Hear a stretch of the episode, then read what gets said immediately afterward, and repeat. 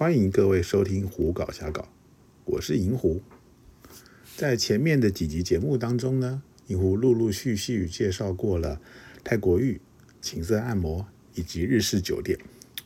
今天这集节目呢，银狐就来聊一聊银狐到泰国玩乐时最喜欢去的一个玩乐场所，那就是勾勾坝。勾勾坝这个地方呢，严格来说，它算是酒吧的变形。也就是说，早期呢这一类的场所其实就是一般的酒吧，但是呢，为了吸引客人，所以呢，店家架上了钢管，让妹子们在舞台上抓着钢管跳舞，来吸引客人的目光。随着时光的演进，时代的进步，现在的勾勾坝。也已经不再是以前那个样子单纯。早期的勾勾坝虽然就是酒吧，所以呢，客人来到这个地方会可能会请舞台上跳舞的妹子喝个酒，也许会私下再和妹子约了出去玩，或是做更深一点、进一步的交流。那现在的勾勾坝呢，基本上它就是这样一个酒池肉林般的一个玩乐场所，而且呢。大多数的客人来到这个地方，都是为了要带妹子出场的，啊，当然银狐这样说可能有点不太对，因为呢，来玩乐的人可能有各式各样，也许有些人来到勾勾吧，就只是想要享受跟妹子们喝喝酒、聊聊天，然后呢吃吃豆腐的这个过程，也有些人呢来到勾勾吧，会想要欣赏舞台上妹子们的跳舞，或者是有些勾勾吧会有一些特殊的表演。或是秀，那当然，大多数很多的同好呢，来到勾勾吧，就是为了要带妹子出场。提到勾勾吧的时候呢，可能还是要稍微的提一下，就以大多数同好呢比较常去玩乐的曼谷和帕塔亚这两个地方来说呢，其实现在这两个地区的勾勾吧的生态呢，也略有不同。在银湖刚开始到泰国玩乐，也就是大概二十多年前的时候呢，其实两边的气氛是差不多的。那客人来到店里头呢，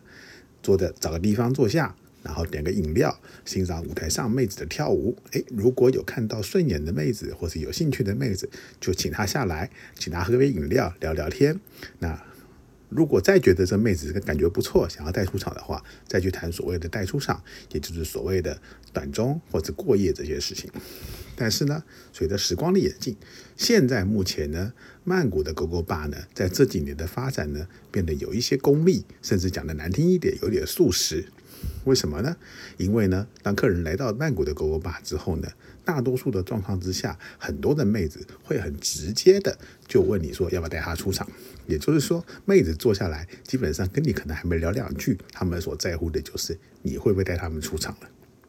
那带出场这件事情呢，其实如果看得顺眼，当然也没关系。但是呢，在曼谷来说呢，现在带妹子出场，想要有所谓的长中或者过夜的几率呢，是越来越来的低了。在银湖刚刚开始到泰国玩乐的时候呢，那个时候曼谷的勾勾吧大概带妹子出场，先不要管店内的饮料啦、出场费这些东西，你要付给妹子的短中费用，大致上来说大概在一千五。了不起到两千块，那所谓的过夜呢，大概是在三千到四千之间。当然，也有可能有些人厉害一点，可以把价钱谈的比较便宜一点，例如两千五百块之类的。可是呢，这些年呢，这个价钱涨得非常的快。像以曼谷地区大多数的狗狗版来说，带出场付给妹子的短中费用就已经要到了将近三千块钱。那至于长中，讲的难听一点，现在基本上很多曼谷的狗狗吧的妹子已经不跟客人做长中了。或者是说，他们所谓的长中是所谓的四小时，也就是说，客人想要期待说带妹子出场，然后妹子陪着你一整晚，一直陪着你睡觉到第二天早上起床这件事情呢，在曼谷的狗狗吧已经越来越少见了。会造成这样的状况呢？其实我觉得跟整个曼谷狗狗吧的生态以及整个物价的上涨跟价格的飞涨也有关系。这个呢，以后后面再讲。那相对于呢？曼谷的 GoGo 吧来说呢，帕塔亚这几年虽然价格略有上涨，也有一些费用提高了不少，但是呢，整体的生态还是比较接近早期的样子的。也就是说呢，带妹子出场有所谓的短中，也有所谓的过夜。那当然，这里还是要再讲一次，过夜这件事情呢，这个定义很有趣。它的过夜，可能很多人想的是，我前一天晚上九点、十点或者十一点把妹子带出场，妹子会陪着我，然后一整晚。到第二天早上可能八九点才离开，但实际的状况呢，可能妹子所谓的把过夜是到早上五点钟、六点钟，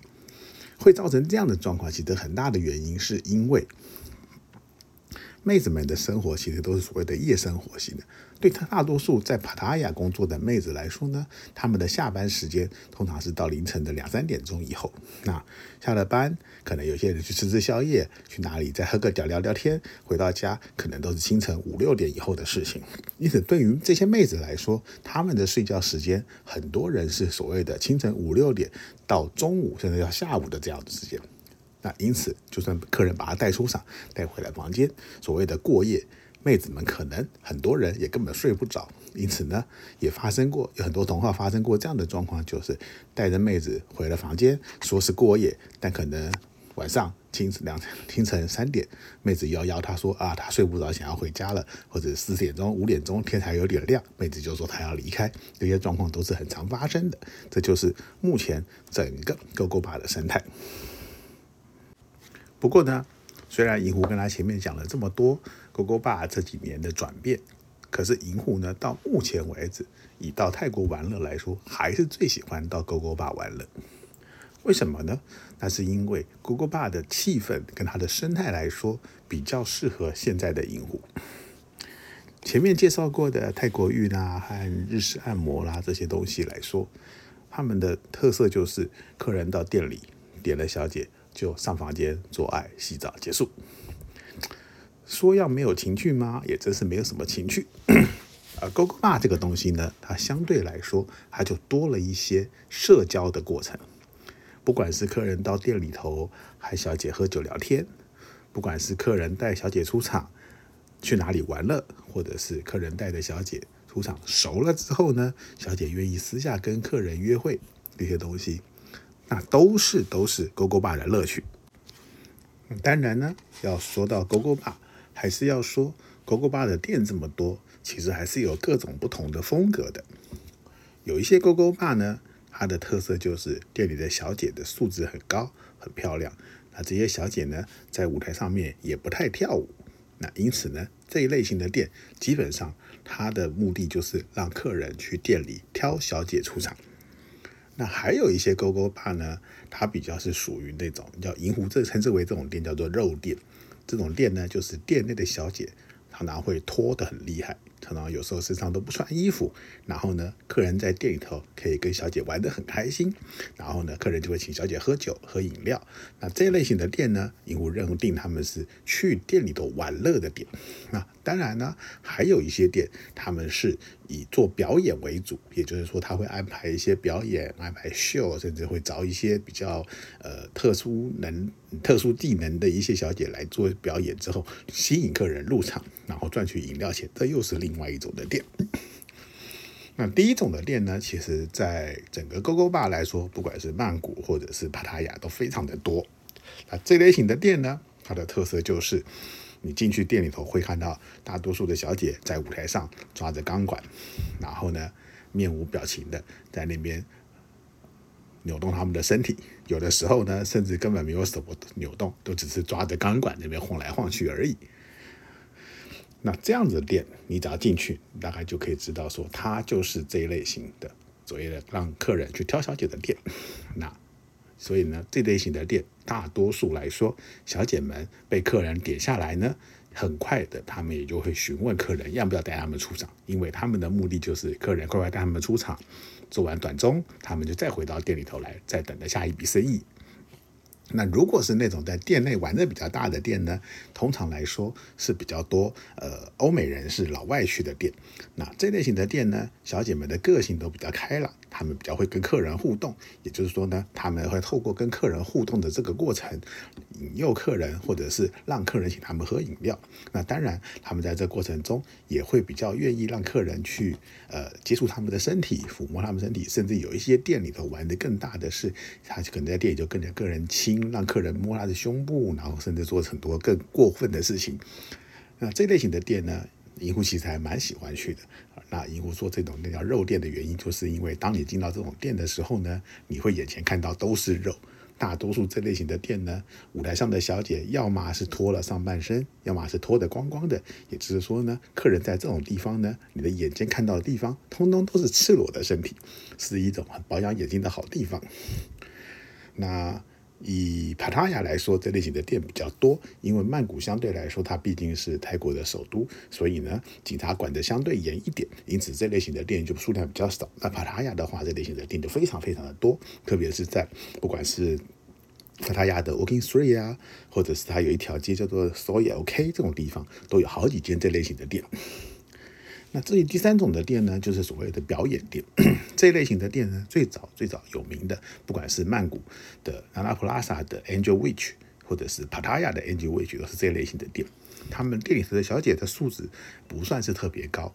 那所以呢，他们主要的作用就是每天晚上，他会有一个固定的时间，他会小姐们安排各种的秀舞。那秀舞有的是呃，反正会有各种的花招来吸引客人入场，让客人在这个时候来呃在店内消费。